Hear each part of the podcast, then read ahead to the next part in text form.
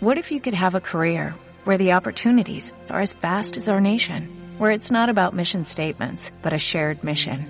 At U.S. Customs and Border Protection, we go beyond to protect more than borders, from ship to shore, air to ground, cities to local communities. CBP agents and officers are keeping people safe. Join U.S. Customs and Border Protection and go beyond for something far greater than yourself. Learn more at cbp.gov/careers. Buenas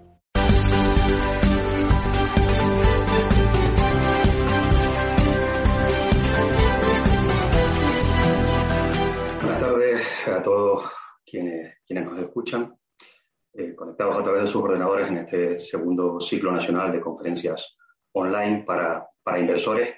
En esta ocasión lleva por título Diversifica por Capitalización, una cita organizada por eh, Prensa Ibérica, por el periódico El Día, en colaboración junto con Renta 4 Banco, y que cuenta con el patrocinio de, de Carmeñac, Risk Manager, de JP Morgan, Asset Management, BNP Paribas y Renta 4 Gestora. Una oportunidad muy interesante para, para todos aquellos, aquellas personas eh, que tengan intereses, que, que, que quieran saber un poquito más sobre la diversificación por capitalización. Eh, estarán con nosotros, serán los protagonistas, Ricardo de los Ríos, que es director de ventas de, de BNP Paribas, Elena Domecq, que es especialista de producto para España y Portugal de JP Morgan, Nicolás Ginas, Business Development Director de Carmiñac, y David Cabeza, que es gestor del fondo de Renta 4 Small Caps. Eh, reiterar simplemente mi agradecimiento. Le dejo a continuación con la presentadora y moderadora del evento, con mi compañera Susana Criado. Eh, insisto, muchas gracias a todos.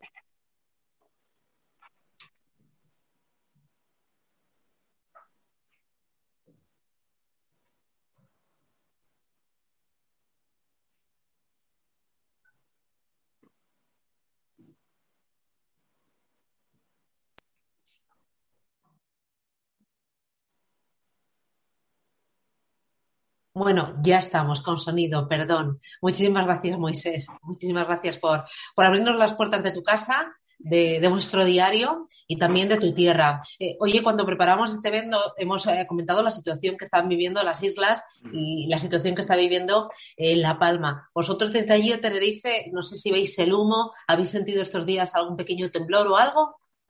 Nada, nada. Eh, ya es bastante complicada la situación, Susana y afortunadamente el resto de islas están, están tranquilas y, simplemente pues dar todo el ánimo posible, todo el cariño posible a, a, nuestro, a nuestros hermanos los palmeros. Es, lo que nos toca, esperar y desear que pase pronto y de la mejor forma posible. Pues eh, desde aquí también, muchísimo ánimo y muchísima fuerza y todo nuestro apoyo. Gracias, Moisés. Eh, bueno, vamos a tener una jornada en la que vamos a hablar de mercados financieros, vamos a buscar oportunidades y les vamos a presentar estrategias concretas de inversión. Hoy nos vamos a fijar en empresas de gran capitalización, pero antes de dar paso a, a los invitados que me van a acompañar y que me van a presentar esas estrategias, me van a dar argumentos, compañías concretas, me van a hablar de revalorizaciones, de expectativas, a mí me gustaría eh, saludar a Luis Manuel Vera de Renta 4 Tenerife. Luis Manuel, ¿qué tal? Buenas tardes, bienvenido. Hola, muy buenas tardes, Susana. ¿Qué tal? Bueno, la verdad es que este año está siendo un año muy bueno para el vehículo fondo de inversión y también para los activos de riesgo. El otro día, Inverco, que es la patronal de las gestoras de fondos de inversión eh, del sector, pues eh, decía eh, que está entrando dinero nuevo, ahorro acumulado durante toda esta pandemia y además que se percibe apetito por el riesgo porque el dinero está acudiendo a activos sobre todo de renta variable global. ¿Vosotros lo, lo estáis percibiendo allí así de esta manera en Renta 4 Tenerife, en vuestra casa? Bueno, yo creo que, en Renta 4 en cualquier entidad, eh, pero no, esto no es nada, nada nuevo, es un proceso que lleva mucho tiempo. Como bien recordarás, hace, hace unos años era muy sencillo conseguir obtener rentabilidad asumiendo un riesgo muy limitado con los depósitos, los bonos, las letras eh, el inversor se ha ido dando cuenta que ya es muy complicado obtener rentabilidad sin asumir riesgo. Y bueno, al final hemos ido eh, encaminándolo todo y el inversor ha ido descubriendo el, el, el, fondo de inversión, que al final es el producto idóneo para canalizar eh, las inversiones. Y, y, bueno, y estamos viendo cómo eh, ya esa idea de eh, obtener rentabilidad sin riesgo no existe. Ahora el, el cliente no, eh, eh, asume, es capaz de asumir algo más de riesgo, elige el fondo de inversión fiscalmente, por diversificación es el mejor producto y aquí eh, ya en los últimos años sí estamos notando que, el producto estrella a la hora de invertir está siendo el fondo de inversión sin ningún lugar a dudas. Mm. de cara a lo que queda de año, eh, ¿dónde situáis los principales elementos a tener en cuenta? Supongo que estos días habrá unido uno, que es Evergrande, eh, la posible quiebra de esta inmobiliaria china que ha dotado de más volatilidad a los mercados, pero ¿en qué os estáis fijando vosotros?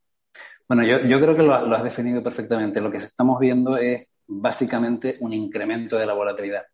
Recuerda que, desde marzo del año pasado, eh, que fue cuando las bolsas cayeron muchísimo, los mercados cayeron, eh, llevamos más o menos un año y medio de estabilidad. Eh, los clientes han visto cómo sus patrimonios se incrementan, las carteras mejoran, todo es tranquilidad, todo es armonía. Y ahora empiezan a verse, eh, bueno, pues cosas como lo que vimos ayer de Bergrán. tenemos mil frentes abiertos, inflación, deuda, pandemia. Bueno, al final lo que intentamos hacer ver al cliente es que lo que tiene que tener es precaución, tener mucho cuidado de cara al final de año, que no todo es lo que hemos visto en el último año y medio que también hay riesgo que la bolsa cae. Y bueno, intentamos hacer también un poco de labor didáctica eh, y educar un poco a los clientes para hacerles ver que, bueno, que, todo tiene riesgo y que tengan cuidado, que, no todo es, es alegría en los mercados.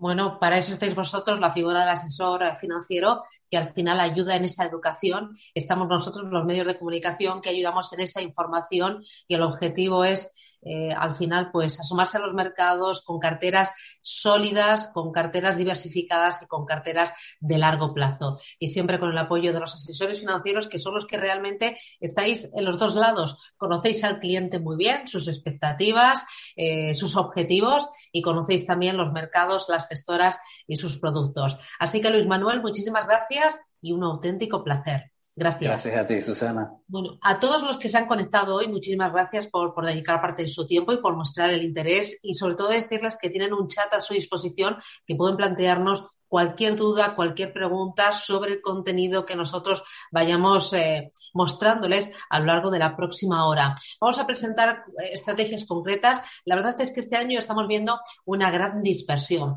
Dispersión en regiones, dispersión en activos, dispersión en temáticas, incluso también en el tamaño de las empresas. Por eso hoy, en este webinar, nos hemos eh, focalizado en invertir por capitalización. Es lo mismo invertir en empresas de pequeña y mediana capitalización que en empresas de gran capitalización. Es lo mismo una empresa de gran capitalización aquí en España, en el IBEX 35, que en el Dow Jones, eh, que es lo que aporta el tamaño de las compañías eh, en cuanto a volatilidad, en cuanto a expectativas de rentabilidad, en cuanto también a visibilidad en beneficios. Bueno, vamos a intentar eh, hacerlo sencillito, hacerlo ameno y sobre todo mostrando estrategias concretas, que de eso se trata. Y para ello me acompaña Ricardo de los Ríos de BNP Paribas Hermanas Ricardo, ¿qué tal? Buenas tardes, bienvenido. Muy buenas tardes, Susana, muy buenas tardes a todos. Un saludo. Bueno, encantada. Me acompaña también Elena Domecq de JP Morgan Asset Management. Elena, ¿qué tal? ¿Cómo lo llevas? Buenas tardes, un saludo a todos. Bueno, encantada. Eh, Nico Dinas eh, de Carmiñac Asset Management, ¿qué tal, Nicolás? ¿Cómo lo llevas? Buenas tardes, un saludo a todos. Eh, hace mucho que no te veía. Y también está con nosotros David Cabeza de Renta 4 Gestora. David, ¿qué tal? Buenas tardes. Buenas tardes, un saludo a todos. Contigo creo que no he coincidido nunca, ¿no, David? Hace muchos años, muchos oh, años. Bueno, bueno. bueno, oye, eh, primero vamos a intentar ver. Em, voy a empezar contigo, Ricardo. Eh, ¿A qué llamáis eh, empresas de tamaño pequeño y mediana capitalización? Porque entiendo que no será lo mismo en aquí en España que en el mercado americano, que la diferencia será abismal. ¿Dónde situáis el rasgo, el rango? Efectivamente, es diferente según el área geográfica, pero también depende del momento de mercado, porque podemos estar hablando, por ejemplo, de eh, momentos de subida de bolsa o de picos y otros pues, de depresión de bolsa, con lo cual varía. Más o menos, para hacernos un orden de magnitud, aproximadamente, vamos a decir que consideramos las pequeñas capitalizaciones hasta 5.000 millones de euros aproximadamente, eh, las medianas capitalizaciones estarían más entre los 5.000 y los 12.000 y las grandes capitalizaciones serían ya a partir de los 12.000 y, y, desde luego de 15.000 en el mercado americano. Más o menos, para hacer eso, tener una idea y un, rango de amplitud. Y en el caso de las megacaps, eh, estos gigantes, eh, eh, supongo que, bueno, el otro día leía, no sé, un Amazon, un Tesla, ¿no? La capitalización es brutal, ¿no? no sé cuántos billones, dos billones y pico de, dólares era. ¿A, qué llamáis en JP Morgan megacaps?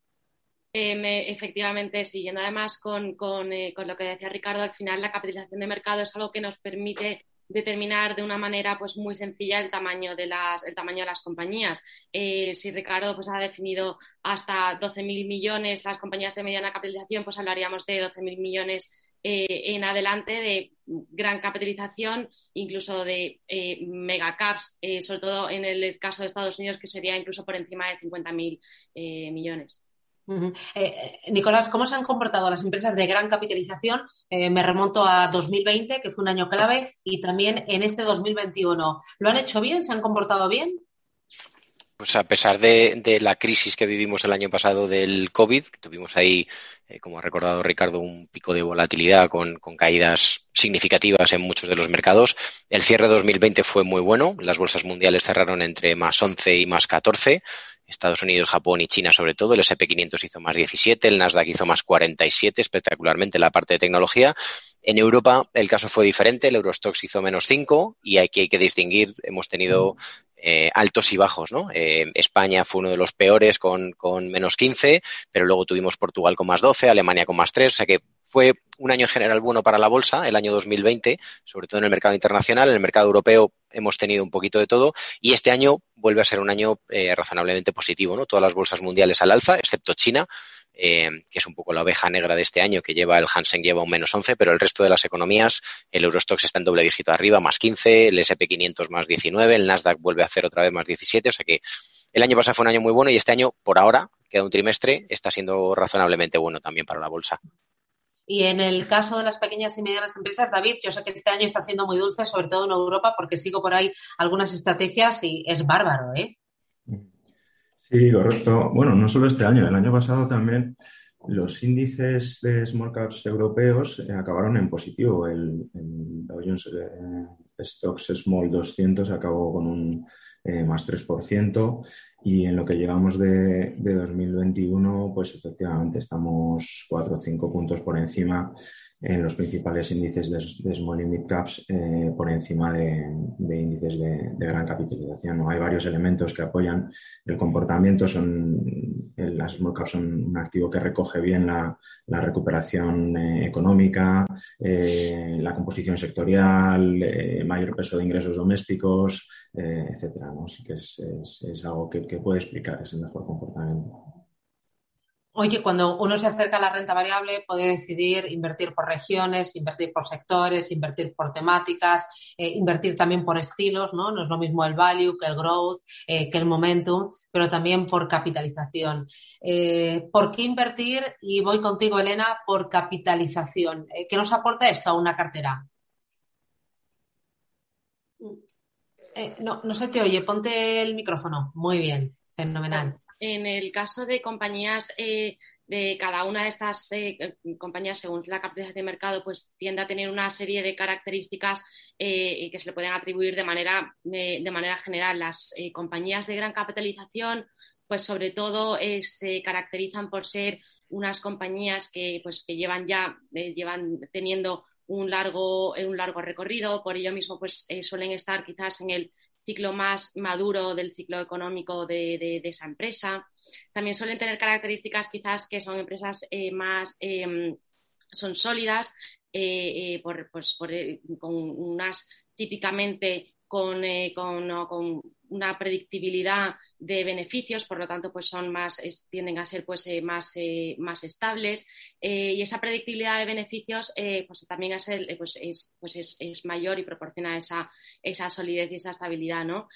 además, también son, son compañías que tienden a tener, pues, por su gran tamaño, pues tienden a, a, tener grandes recursos y, por tanto, pues son capaces de proporcionar mucha información. Y son compañías que, que gran parte de los analistas de carrera, que son los que analizan las compañías en su día a día de cara a la selección de estas eh, compañías, de cara a invertir en ellas o no, pues eh, disponen de mucha, de mucha información sobre mucha información sobre, sobre ellas y son capaces de reflejar esa información de una manera más eficiente a la hora de quizás de valorar la, de valorar la compañía. Eh, Nico, ponme otro, otro argumento, otro par de argumentos que me inviten a mí a mirar a las empresas por tamaño y fijarme sobre todo en esas megacaps. ¿En las grandes? Sí. Bueno, yo, yo, creo que las grandes eh, hay una cosa muy importante que, el público valora mucho, que es el tema de la liquidez. Eh, ser empresas eh, que capitalizan, algunas de ellas con como hemos visto al principio en Estados Unidos, con varios cientos o miles de millones de dólares, eh, es muy difícil quedarte pillado en el mercado y por lo tanto la liquidez es, automática y cualquiera que quiera entrar o salir de este tipo de empresas no tiene ningún problema, cosa que en las pequeñas pues se podría llegar a dar la, la circunstancia de que en un momento dado no haya profundidad suficiente de mercado como para poder entrar o sobre todo para poder salir. Eh, son compañías que son capaces de pagar dividendos. En muchos casos las compañías pequeñas, las startups o aquellas que tienen menor volumen, pues el pago de dividendo es absolutamente implanteable. Por lo tanto, pues esta es una de esas ventajas. Y luego, como decía Elena, ¿no? Al final, eh, la información y la estabilidad quizás eh, es otra de las características que las megacaps se pueden distinguir respecto de las empresas más pequeñas que bueno, pues por su tamaño y por su menor seguimiento, pues quizás carecemos de, de, la información que tiene, pues como ponías antes el ejemplo, ¿no? De un Amazon, un Facebook, un Google, pues te puedes imaginar que el nivel de información eh, a todos los niveles es, es, espectacular y está muy lejos de, de lo que pueden ser las, las, pequeñas compañías. Ahora, en el caso de las pequeñas y medianas empresas, eh, David, ¿qué es lo que aporta este tipo de compañías a una cartera? Bueno, eh, muchas cosas, la verdad.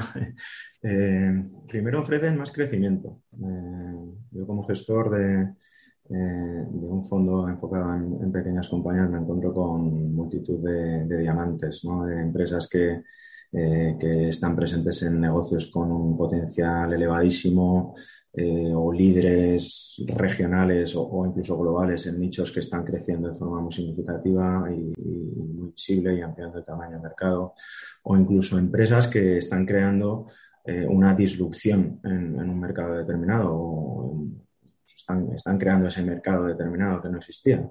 Eh, compañías con un carácter dinámico, flexible, emprendedor y que, y que conocemos desde, desde, el, principio, donde tenemos incluso un acceso al, al, equipo directivo mucho más directo que el que se pueda tener en, en grandes compañías. Eh, conversaciones con, el director general, director financiero, eh, incluso eh, se puede llegar a decir, incluso eh, entablando una relación de, bueno, de, de, ayuda mutua. ¿no?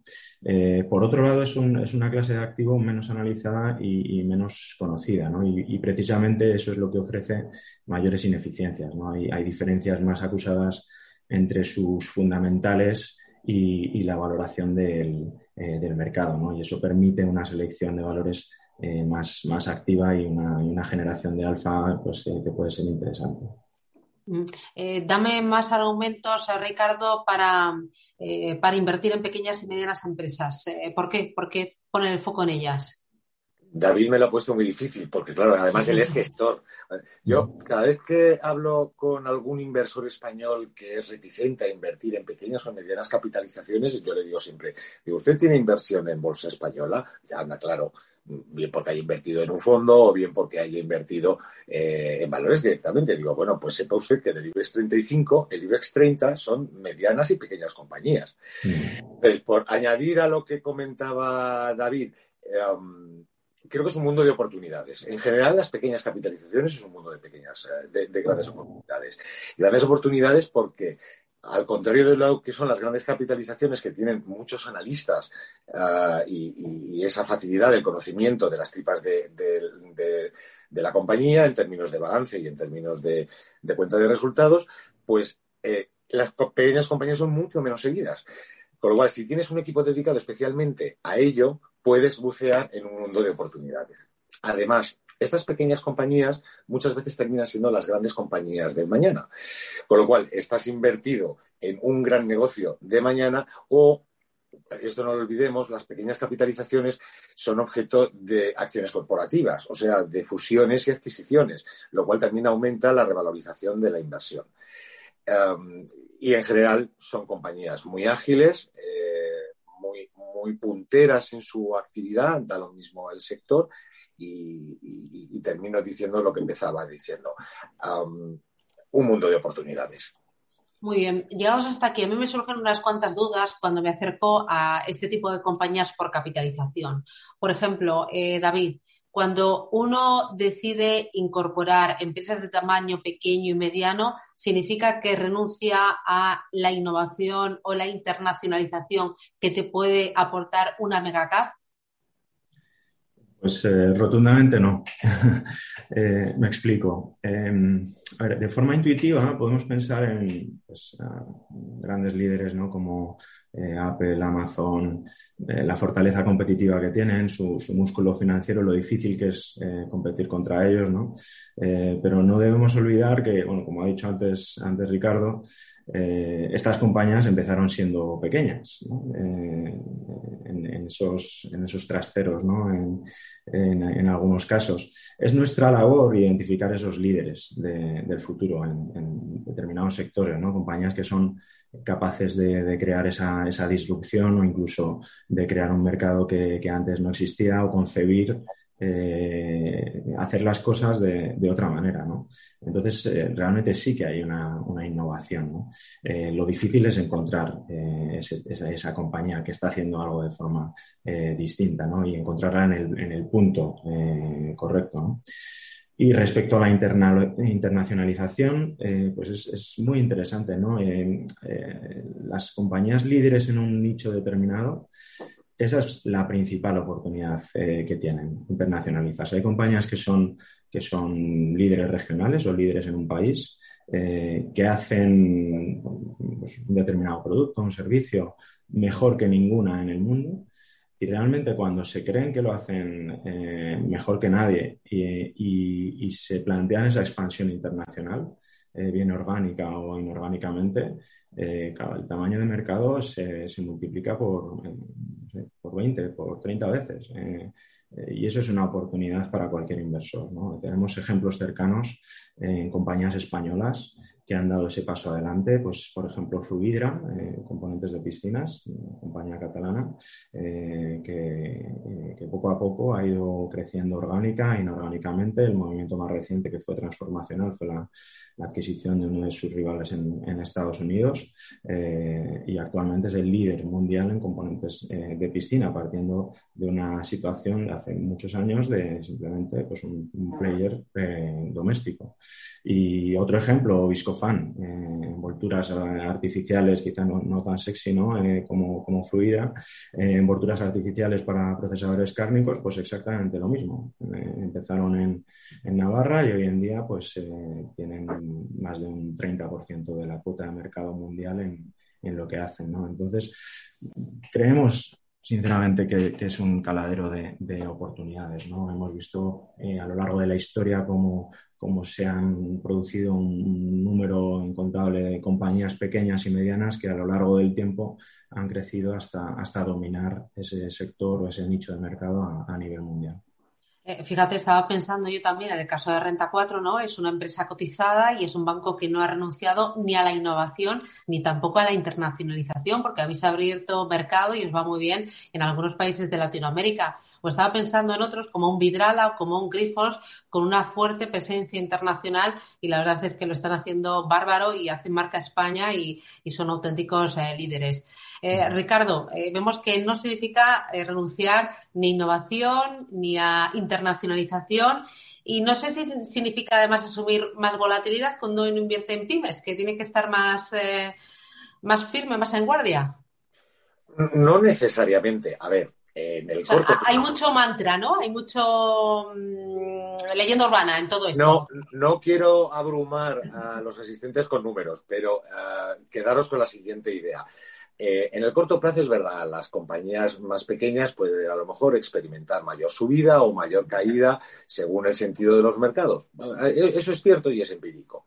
Pero en el medio largo plazo no asumes mucho más riesgo en la cartera Vale que sí, pero digo, no asumes mucho más riesgo en la cartera y si tu perfil de inversor te permite asumir ese poco más riesgo en el medio largo plazo, la rentabilidad de tu cartera mejora. ¿Vale? Entonces, es verdad que porque asumes un poquito de más riesgo, la rentabilidad es mayor.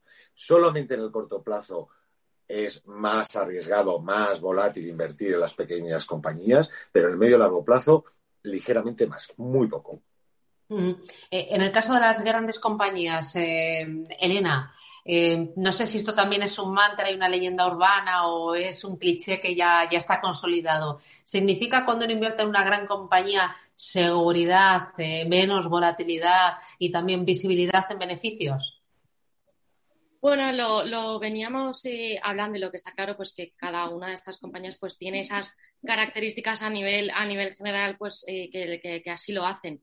Pero lo que sí que creo, donde sí que haría el punto es que, pues, eh, eh, la respuesta es que sí, estas compañías pues tienen estas características y sí. Pero lo que yo creo que estas compañías no renuncian, o lo que la, idea que tienen es, pues, por supuesto, no, no renunciar tampoco a la, a la innovación, ¿vale? O, o al crecimiento sobre todo. Em, la innovación, o en este caso, por ejemplo, la tecnología, pues al final es la herramienta que va a permitir a la las compañías eh, pues en momentos eh, pues ser más eficientes y la realidad es que va a ser el catalizador que va a permitir pues a las grandes compañías innovar y no quedarse atrás y a las eh, pequeñas compañías pues las compañías que las va a llevar pues a, llevar a cabo pues ese emprendimiento y llevar a cabo mm, sus todos sus todos sus, eh, todos sus negocios. ¿no?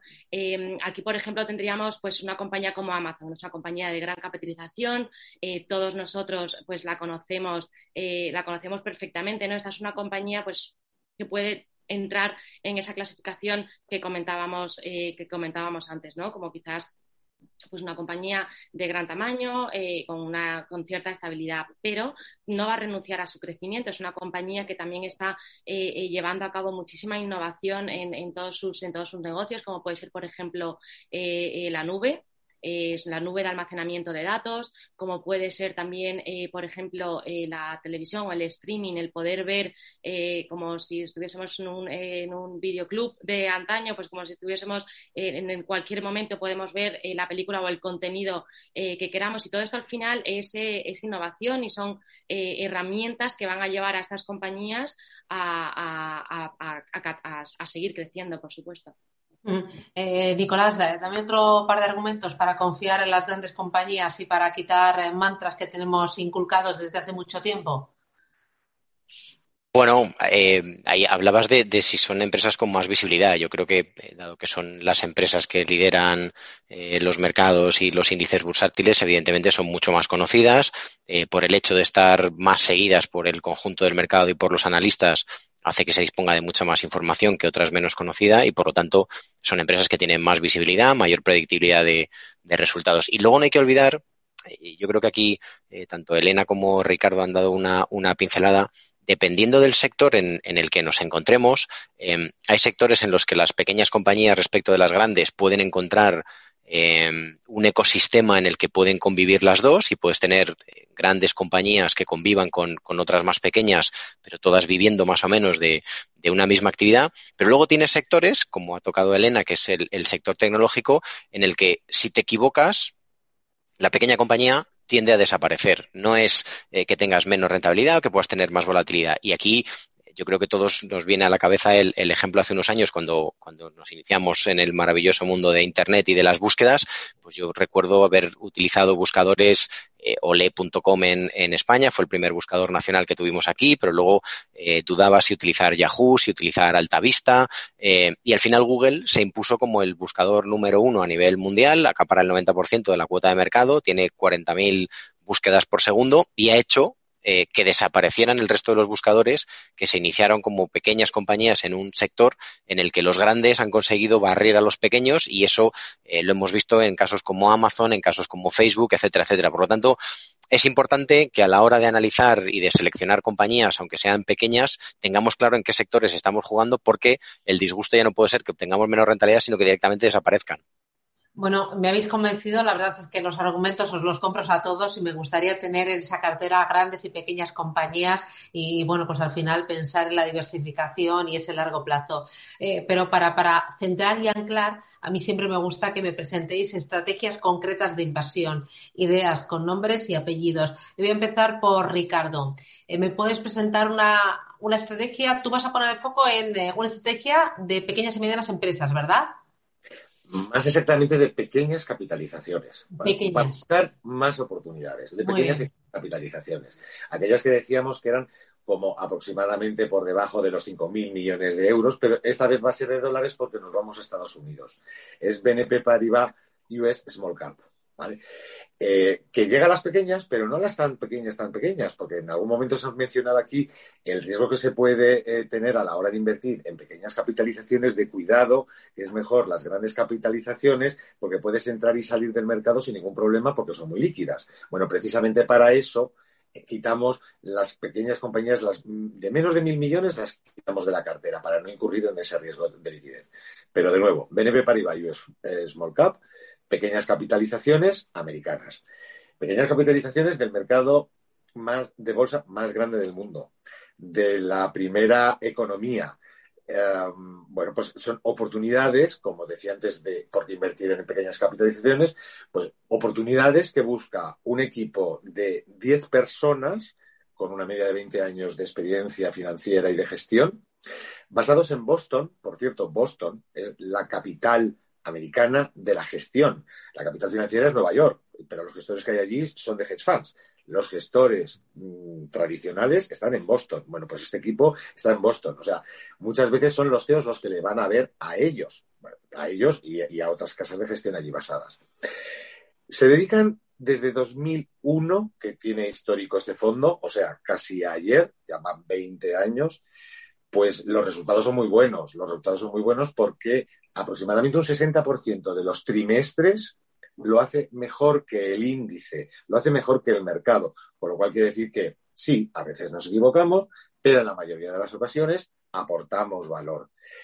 Eh, lo que hace este equipo es analizar el universo de las pequeñas capitalizaciones americanas, para hacer el análisis clásico, encontrarse con, la dirección, eh, estar pendientes de los resultados, estar pendientes de las valoraciones, incluir en la cartera, que aproximadamente son unos 70 a 100 valores, así diversificas y si te equivocas con un valor, no te has equivocado con toda la cartera. Y desde luego lo que tienen en cuenta es eh, factores ASG, que para nosotros no es un capricho, eh, lo tenemos en, el ADN. Eh, incluimos criterios ASG en todos nuestros fondos de inversión, en todo el proceso de inversión, o sea, desde la selección, desde el filtrado del universo hasta la selección de valores, hasta cuánto metemos de ese valor en la cartera, porque creemos que da valor. Pues yo digo, lo tenemos metido en, el ADN.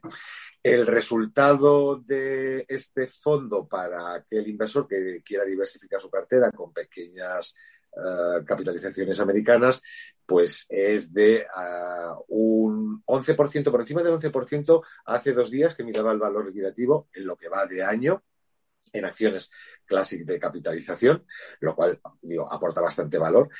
Y no es, lo que lo, no es que lo diga yo solo, además es un cuatro estrellas Morningstar y es un líder del hiper, que es la mejor nota que el hiper puede dar a un fondo esta es mi propuesta de inversión para, los que nos están escuchando hoy.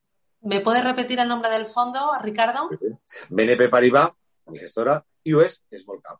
US, Estados Unidos, Small Cap. Mm, eh, yo pienso en Estados Unidos y pienso en small caps y pienso, esto es volatilidad, o sea, lo de la rentabilidad y ese 11% que me, ha señalado, me brillan los ojos. Pero por otra parte me dan un poquito de taquicardias cuando pienso en pequeñas y medianas compañías y me temo o, pienso, quizás erróneamente, ¿eh? que esto es como una montaña rusa. ¿Es así? Eh, Susana, no quería dar cifras, pero al final me vas a, obligar a decir cifras. Bueno, pues yo la digo. Mira, miro pantalla para buscar chuleta. Eh, la volatilidad en lo que va de año del fondo es de un 37% aproximadamente, mientras que el Standard Poor's lleva un 31 y medio de, volatilidad.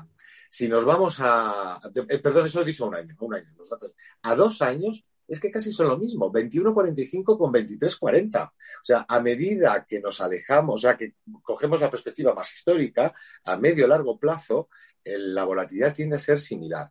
¿Vale? Eh, incurres en un poquito más de riesgo. Por ejemplo, cuando lo hemos hecho mal, eh, un periodo de, alta volatilidad. ¿Cuándo lo hemos hecho mal?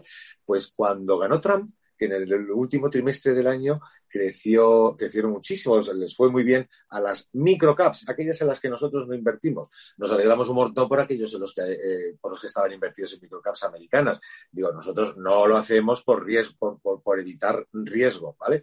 Bueno, en cualquier caso, esa pequeña volatilidad incrementada en esa parte del año se ve compensada en el medio y largo plazo. No tengas miedo, Susana, piénsatelo. Incrementas un poquito de riesgo, sí, pero aumentas mucho la rentabilidad. Bueno, que conste que yo no sé lo que es el miedo. Esa palabra no existe en mi vocabulario. Eh, voy a con otra, otra propuesta de inversión. Eh, JP Morgan Asset Management, ¿qué propone? Poniendo el foco en las grandes compañías y también en Estados Unidos, Elena. Efectivamente, en este caso eh, proponemos la estrategia de US Technology. Es un fondo de renta variable que invierte en, eh, Estados Unidos y en concreto en el sector tecnología.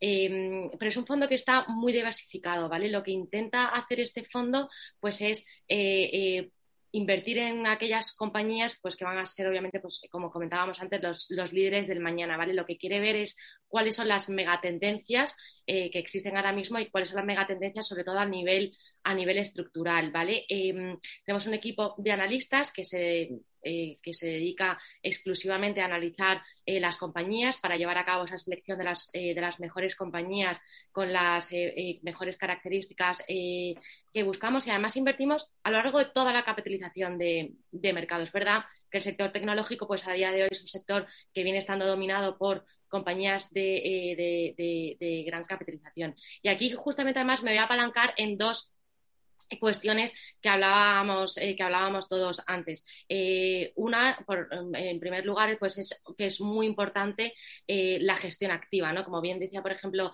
Nico, en muchas, en este sector es un sector pues que es, si son pequeñas compañías, pues pueden ser las compañías que mañana no estén o, que incluso sean las que son las líderes del mañana o las compañías o las compañías grandes que tienen estas características que, que comentábamos. Pues en este sentido, la gestión activa es muy importante para poder encontrar aquellas compañías que, eh, van a seguir estando ahí eh, en, el, largo plazo, ¿vale? Son, aparte, pues estas compañías que son las mejores que, eh, se van a adaptar que se van a adaptar que se van a adaptar al cambio es una cartera de entre 50 y 70 valores como os decía para ser una cartera que sea muy muy diversificada Em, ¿Por qué invertir en tecnología en Estados Unidos? Ya el año pasado lo hicieron fenomenal, eh, este año también han volado, eh, ¿no están las valoraciones demasiado ajustadas, Elena?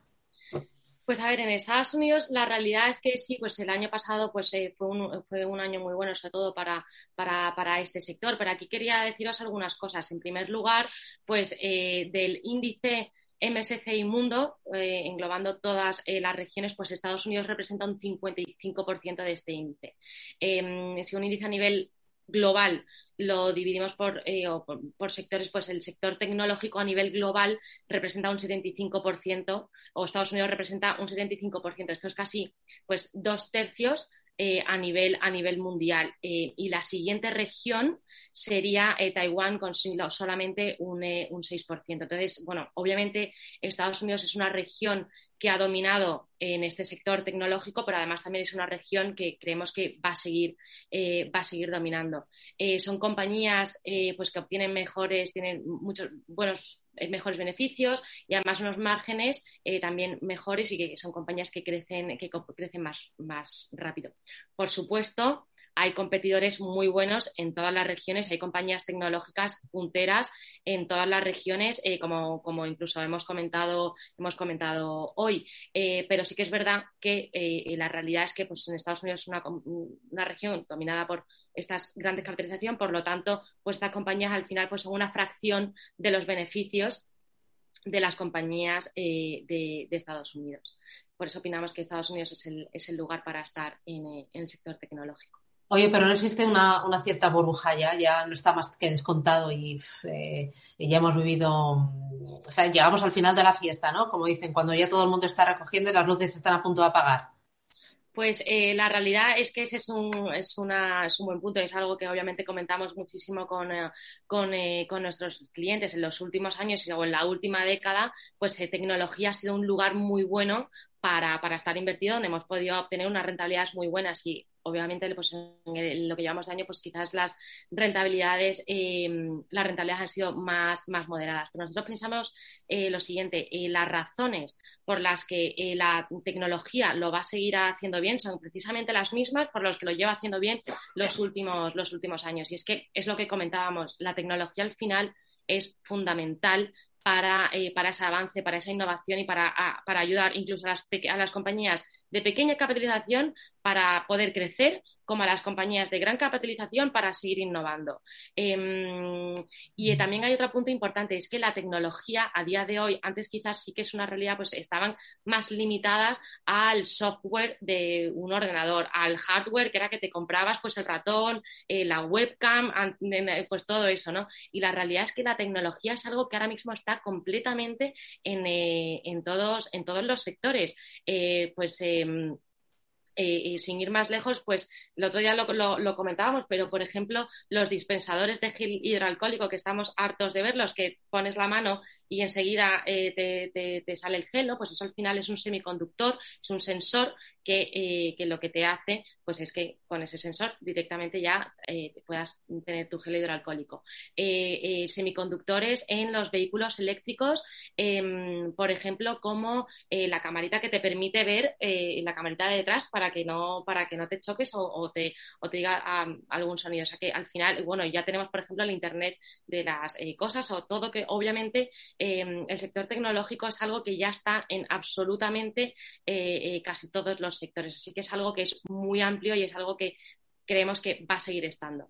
Em, hay algo que es muy importante que, cabe, que cabe también mencionar, es el, eh, poder disruptivo de la, tecnología, ¿vale? Y esto, obviamente, ¿qué, significa? Me vas a decir, Elena, ¿qué significa este poder disruptivo de la tecnología que me, que me estás diciendo ahora? Pues esto es una, los cambios estructurales, la fuerza estructural que va a afectar a todas las partes eh, de la economía. Y es esto exactamente lo que te comentaba, que es algo que va a estar en, eh, presente en todos, los, en todos los sectores. Bueno, ahora que estamos hablando de todos los sectores y de estos ejemplos que has puesto, estaba recordando, no sé si habéis visto vosotros la, la serie, yo creo que es en HBO, de Years and Years, donde la nieta, la joven, tiene incorporado en la palma de su mano el teléfono entonces, eh, es impresionante. Bueno, y mucho más, ¿eh? No quiero desvelar, pero es impresionante hacia dónde vamos. Vamos con otra. Bueno, recuérdame la estrategia, el nombre de la estrategia, Elena. JP Morgan, US Technology Fund. Muy bien. Vamos con otra estrategia que nos va a presentar Camiña Asset Management. Esta vez pones el foco en grandes compañías, pero no por el lado del equity, sino por la parte de la renta fija, ¿verdad, Nico? Efectivamente, sí, yo es que, em, bueno, eh, oyendo hablar de volatilidades a un año del 37% eh, y pensando en que alguno de nuestros espectadores se le haya podido atragantar la merienda y por si acaso eh, queremos preservar lo que hemos ganado en, en, esa fiesta que tú comentabas antes con Elena, por si acaso estamos al final, pues yo os he traído una idea más quizá de, más de preservación de capital, más tranquila, Em, que nos pueda dar acceso a invertir en, compañías grandes y en compañías medianas por el lado de la renta fija, ¿no? Em, no solo se puede invertir por el lado de las acciones, sino también se puede hacer por el lado de los bonos. Entonces, nosotros tenemos un fondo que se llama Carmiñac Flexible Bond, que es un fondo de renta fija global, eh, puede invertir tanto en, en bonos gobierno como en bonos corporativos de mercados desarrollados y de mercados emergentes, con una duración flexible que nos puede hacer beneficiarnos tanto de subidas como de bajadas de tipos de interés y que además no tiene riesgo divisa, que para mí es fundamental para aquellos inversores que quieren dormir razonablemente tranquilos. Em, es una estrategia que lleva funcionando desde el año 2013, este equipo de gestión que ahora está con nosotros, desde aquella época en la que se lanzó, em, pues el fondo lleva acumulado casi un 40% de rentabilidad neta, frente a la mitad de lo que llevan acumulados los índices de referencia. Por lo tanto, pues estamos hablando de rentabilidades anualizadas del entorno del 4%. Y si lo comparamos en términos de volatilidad, que yo creo que no tiene nada que ver con, la volatilidad de la renta variable, pues es un fondo que en los últimos tres años la volatilidad media no ha llegado al 4%. ¿Vale? Eh, por lo tanto, bueno, pues estamos hablando de, de un producto que este año lleva una rentabilidad del 1,3, eh, que para los inversores conservadores y viendo que los depósitos y las cuentas corrientes nos están dando cero y encima la inflación que empieza a crecer, pues nos están dando eh, capacidad de poder adquisitivo, pues creo que es una rentabilidad más que razonable. El año pasado lo cerramos en casi un más 10.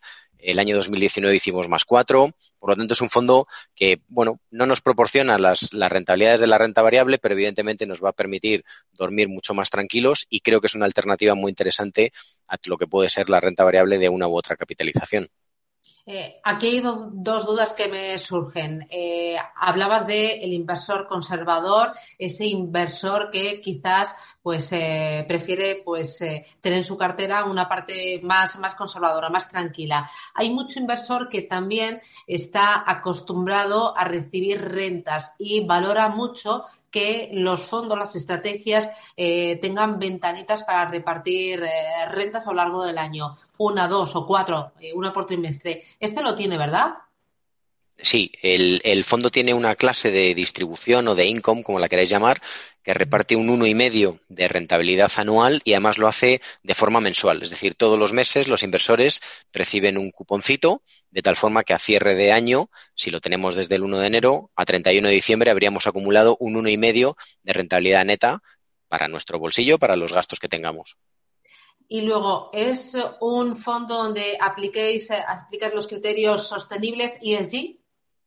Sí, en, en, bueno, en general en nuestra gama el 85% de los fondos ya tienen, ya son artículo 8 o artículo 9. Este fondo en concreto es de los pocos fondos de renta fija que hoy por hoy en el mercado eh, goza de ese artículo 8 que nos da esa categoría de, de fondo sostenible. Tenemos nuestras propias exclusiones aplicadas en todos los fondos y esta en particular además está regulada por los organismos internacionales que aplican eh, bueno, ese reglamento de artículo 8, artículo 9. Por lo tanto, eh, este es un fondo de renta fija conservador que reparte rentas y que además lo podemos categorizar como, fondo sostenible.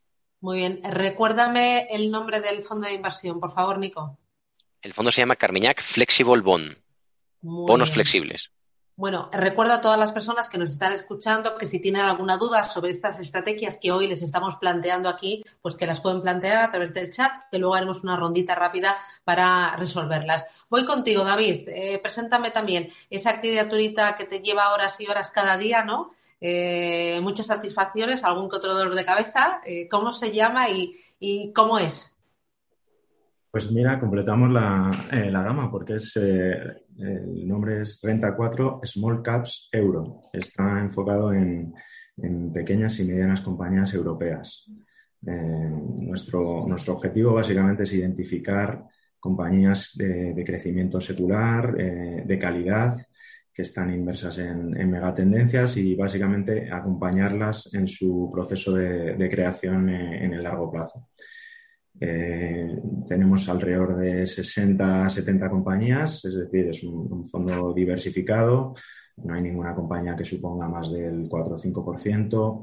Eh, buscamos esos fundamentales sólidos, hacemos una, una selección de abajo arriba, eh, apoyado en, un análisis en profundidad de, sectores y compañías. Tenemos un, equipo en, Renta 4 en, la parte de, la gestora de 10 analistas. Eh, analistas y gestores que estamos distribuidos por, eh, por sectores y las mejores ideas en, esas compañías de pequeña y mediana capitalización, digamos que surgen un poco de, de la colaboración entre todos. ¿no?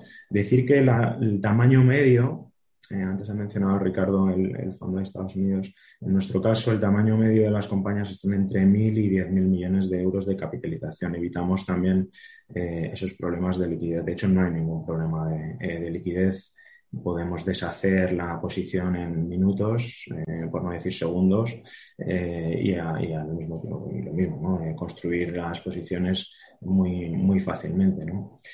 sé, datos, por ejemplo. En 2020 la revalorización fue del, del 12% frente al 3% del, del índice.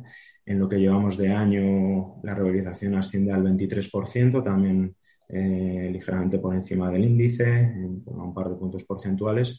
Volatilidad a un año que se ha mencionado aquí eh, es del 12% la volatilidad es eh, quizá inferior a, lo que se pueda percibir en este último año.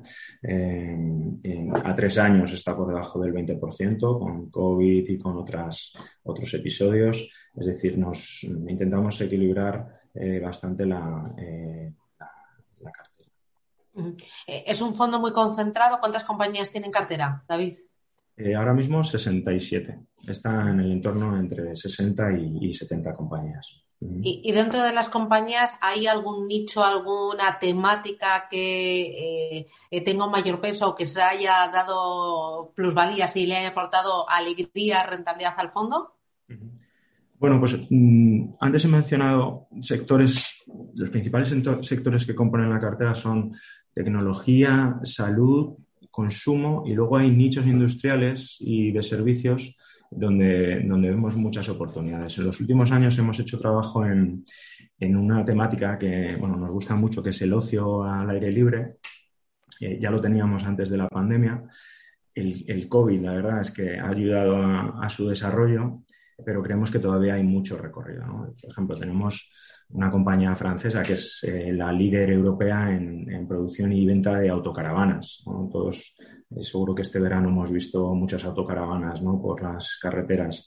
Eh, tenemos otra compañía francesa que, que, es una de las líderes en, en construcción eh, de, de, catamaranes, ¿no? embarcaciones de, de, recreo, que es el nicho dentro de embarcaciones que más está creciendo.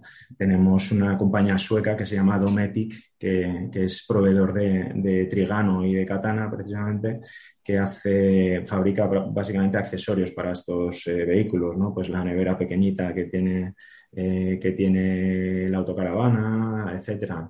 Tenemos Fluidra, que lo hemos mencionado antes.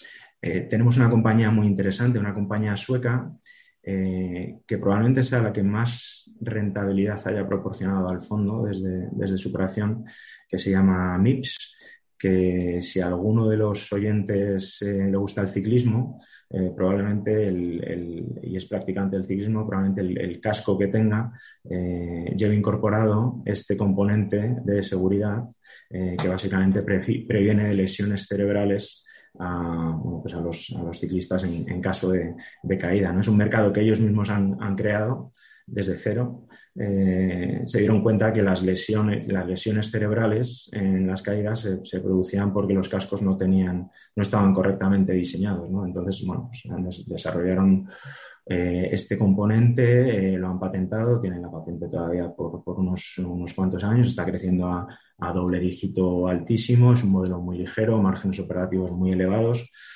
nos ha dado muchísima rentabilidad. Eh, yo creo que hemos multiplicado por 20 en tres o cuatro años, pero todavía mantenemos eh, la compañía en, la cartera porque hay un dato que, eh, que, es brutal y es que solo el 4 o 5% de los cascos que se venden en todo el mundo incorporan este, este sistema de seguridad. Y no hablo de cascos de bici únicamente, sino también cascos de motos, cascos para la construcción, cascos para el esquí.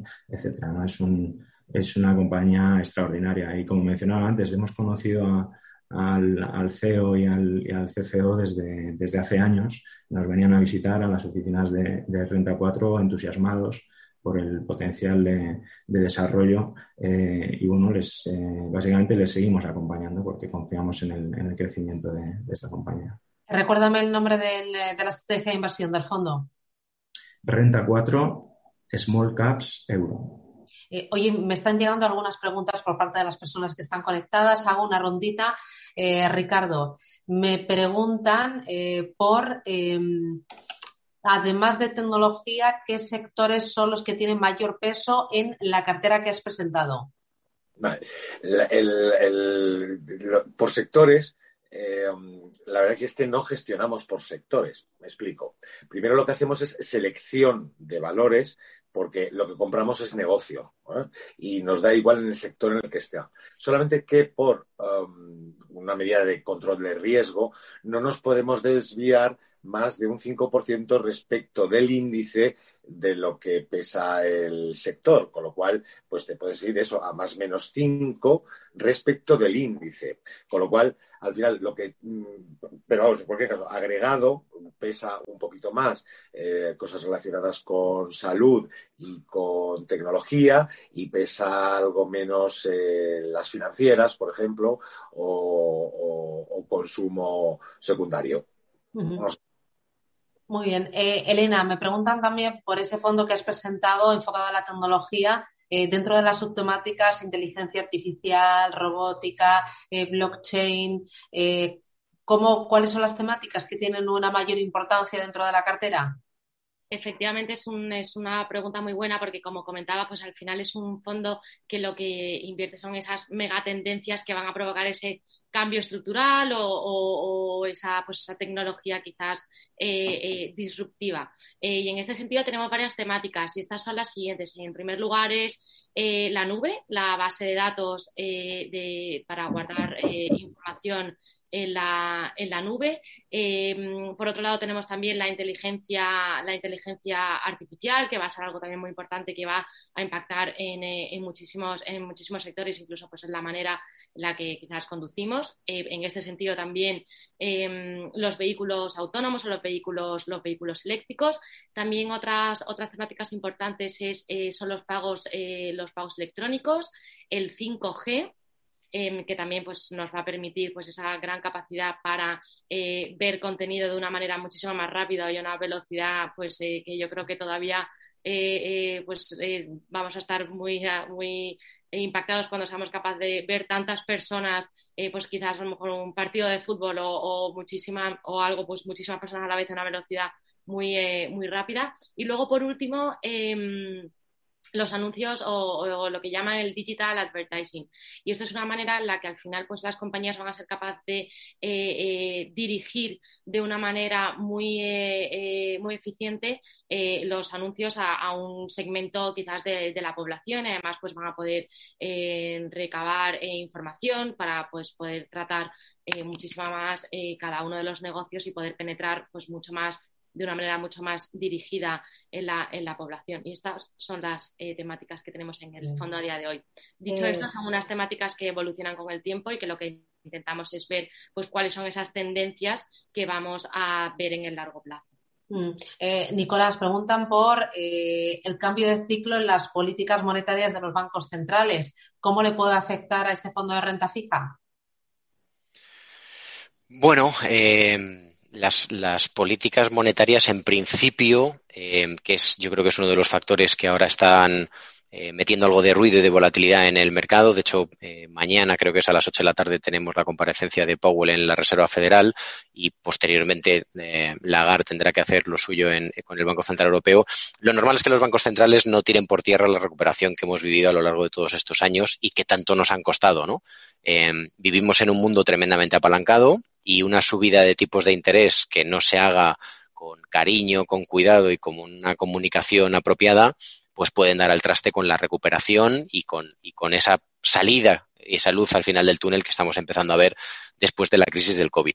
Dicho esto, si eso ocurriera, eh, que toquemos madera para que no sea así y que los gobernadores de los principales bancos centrales sean lo suficientemente inteligentes y tengan el tacto suficiente como para intentar salir de todo esto de la forma más eh, suave posible, por así decirlo, el fondo está preparado eh, para utilizar estrategias que nos permitan beneficiarnos de posibles subidas de tipos de interés. Eh, la posibilidad de poder tener duraciones negativas dentro de la cartera nos pueden hacer beneficiarnos, como ya lo hemos hecho en el pasado, de movimientos de tipos de interés, tanto al alza como a la baja. Por lo tanto, es algo que no nos preocupa más allá de, de la posible situación macro que se pueda generar en caso de que los bancos centrales fallen con sus actuaciones. Y, luego para ti, David, una última. Dice, ¿en tu cartera tenéis algo del sector financiero o algo ligado al sector turístico? No, sector financiero no tenemos nada. Y sector turístico tampoco. No tenemos. Bueno, aparte del, del, ocio al aire libre que he mencionado, con esas compañías más industriales, eh, pero si se refiere a aerolíneas, hoteles, etcétera, no tenemos. Sí que tengo que decir que estamos valorando, estamos haciendo trabajo eh, porque, bueno, eh, confiamos en una recuperación, en una vuelta a la normalidad y es un sector que se puede ver beneficiado. ¿no? Estamos haciendo trabajo, pero vamos. Eh, realmente nuestro, nuestro foco está en, empresas eh, con un potencial de crecimiento en nichos mm, muy concretos eh, y quizá nos alejamos un poco de esas grandes temáticas de los bancos, aerolíneas, etc.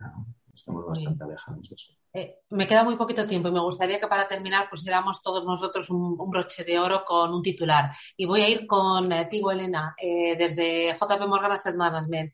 mensaje de cierre. Ay, no, tienes el mute.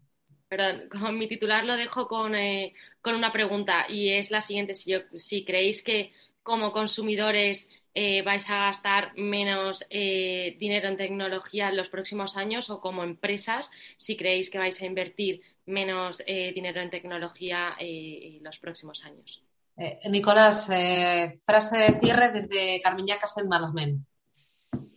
Bueno, eh, yo animaría a la gente, independientemente de que sea en renta fija, en renta variable, en grandes compañías o en pequeñas, a, invertir, a poner el dinero en funcionamiento, eh, porque nos vienen eh, momentos en los que ya estamos viendo cómo la inflación va a empezar a ser un problema para nuestros ahorros y todo lo que sea mantener el dinero en cuenta corriente o en, o en una libreta de ahorro o en un depósito al cero, al final va a significar tener menos capacidad de de gasto el día de mañana y creo que la inversión, sea en lo que sea, a largo plazo nos va a ayudar mucho.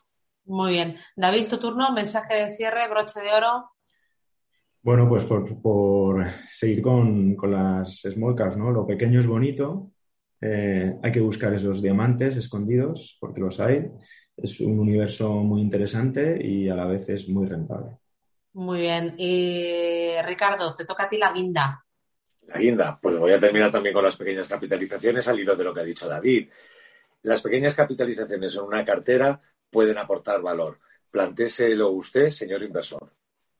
Muy bien. Pues eh, Ricardo de los Ríos, desde BNP Paribas Asset Management, eh, Elena Domecq, desde JP Morgan Asset Management, eh, Nicolás Dinas, desde Carmiñac Asset Management y David Cabeza, desde Renta 4 Gestora. Ha sido un placer. Habéis dado ideas de inversión, habéis dado argumentos, habéis puesto ejemplos, habéis hablado de rentabilidad, habéis hablado también de la parte más conservadora. Yo creo que ha sido un puzzle más que completo. Así que mil gracias. Eh, mil gracias también a todos los que se han conectado en el día de hoy y en la próxima a ver si por fin puede ser un acto presencial en el que podamos después eh, tomarnos un vinito, una cervecita y charlar tranquilamente. Mil gracias y que tengáis buena tarde. Hasta pronto. Un abrazo. Un placer, un saludo a todos. Gracias. Gracias.